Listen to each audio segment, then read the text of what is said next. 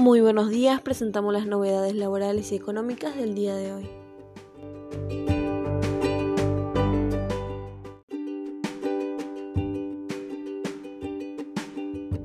Atención contribuyentes, quienes podrán recibir una rebaja del 50% en ingresos brutos y cómo obtener el beneficio.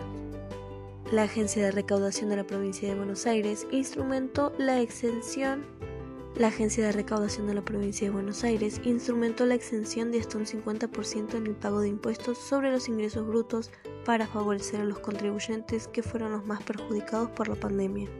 La resolución abarca operaciones devengadas entre el 1 de julio y el 31 de diciembre del 2020 y se extiende a un conjunto de 206 actividades económicas, se informó este martes oficialmente.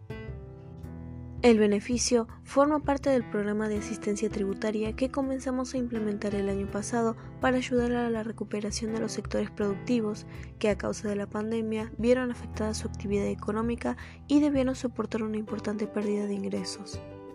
La excepción alcanza un 50% en el caso de microempresas, comercios pymes y pequeños contribuyentes, entre ellos negocios de productos no esenciales y rubros como turismo, cultura, gastronomía y deporte.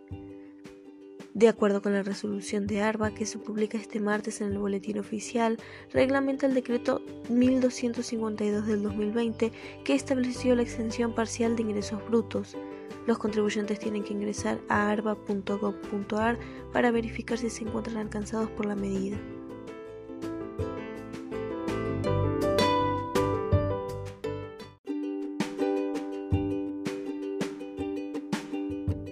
Inflación.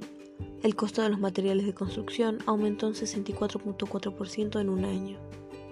Mientras se espera que en los próximos días las comisiones de la Cámara de Diputados empiecen a debatir el proyecto de ley que establece un blanqueo de capitales para la construcción, el Instituto de Estadísticas y Censos publicó hoy que el costo de la construcción aumentó un 3,4% en diciembre y 42,3% en 2020.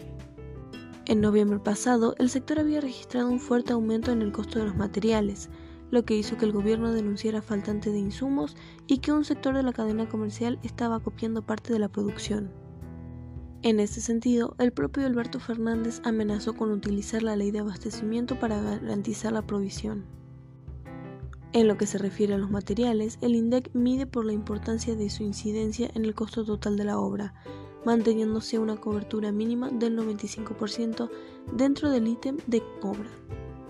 En este caso, se observa que los ladrillos y otros productos cerámicos aumentaron 14.1% en diciembre contra noviembre del 2020, los áridos un 10.3%, maderas en bruto para hacer techos y pisos 8.7%, aberturas metálicas y rejas 7.9%, caños y accesorios de hierro 7.9%, hierro para la construcción 7.6%, vidrios 6.8% y cables conductores de media y baja tensión 6.4%.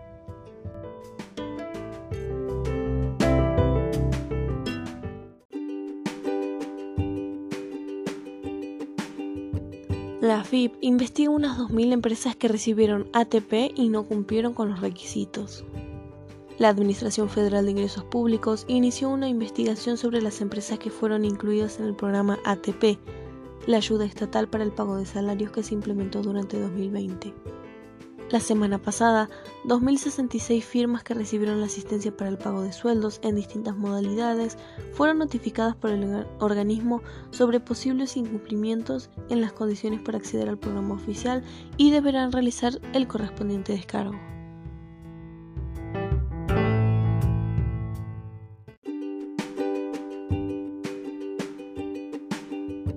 Reglamenta la ley de teletrabajo. A través del decreto 27 del 2021, publicado en el Boletín Oficial, el gobierno oficializó el régimen de contrato de teletrabajo. De esta manera, se reglamentó la ley que regulará la actividad laboral conocida como home office, que se volvió habitual para muchos trabajadores en el marco de la pandemia de coronavirus.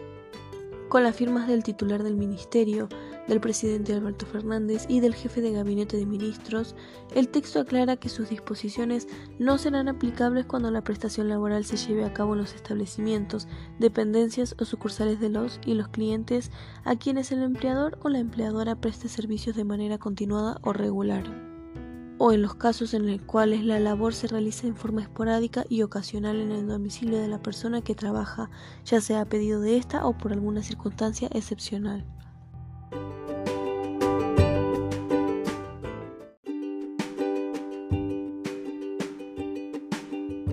Ante la inminente prórroga del decreto de necesidad de urgencia que prohíbe despedir a los trabajadores, ¿qué alternativas analizan las empresas? Un nuevo fallo ordenó a reinstalar en su puesto de trabajo a un trabajador que había sido despedido durante la vigencia del decreto de necesidad de urgencia que prohibió los despidos. En este contexto, y ante la casi segura extensión que el gobierno hará al decreto que limita las desvinculaciones, los expertos señalan que las empresas buscan alternativas para sortear los escollos legales y continuar con sus negocios.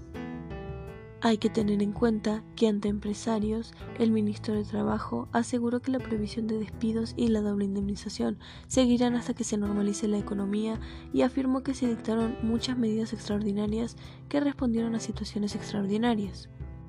Y no digo que haya venido para quedarse, pero en medida en que la situación se vaya normalizando, en el mismo plazo vamos a ir volviendo a las protecciones normales del derecho del trabajador.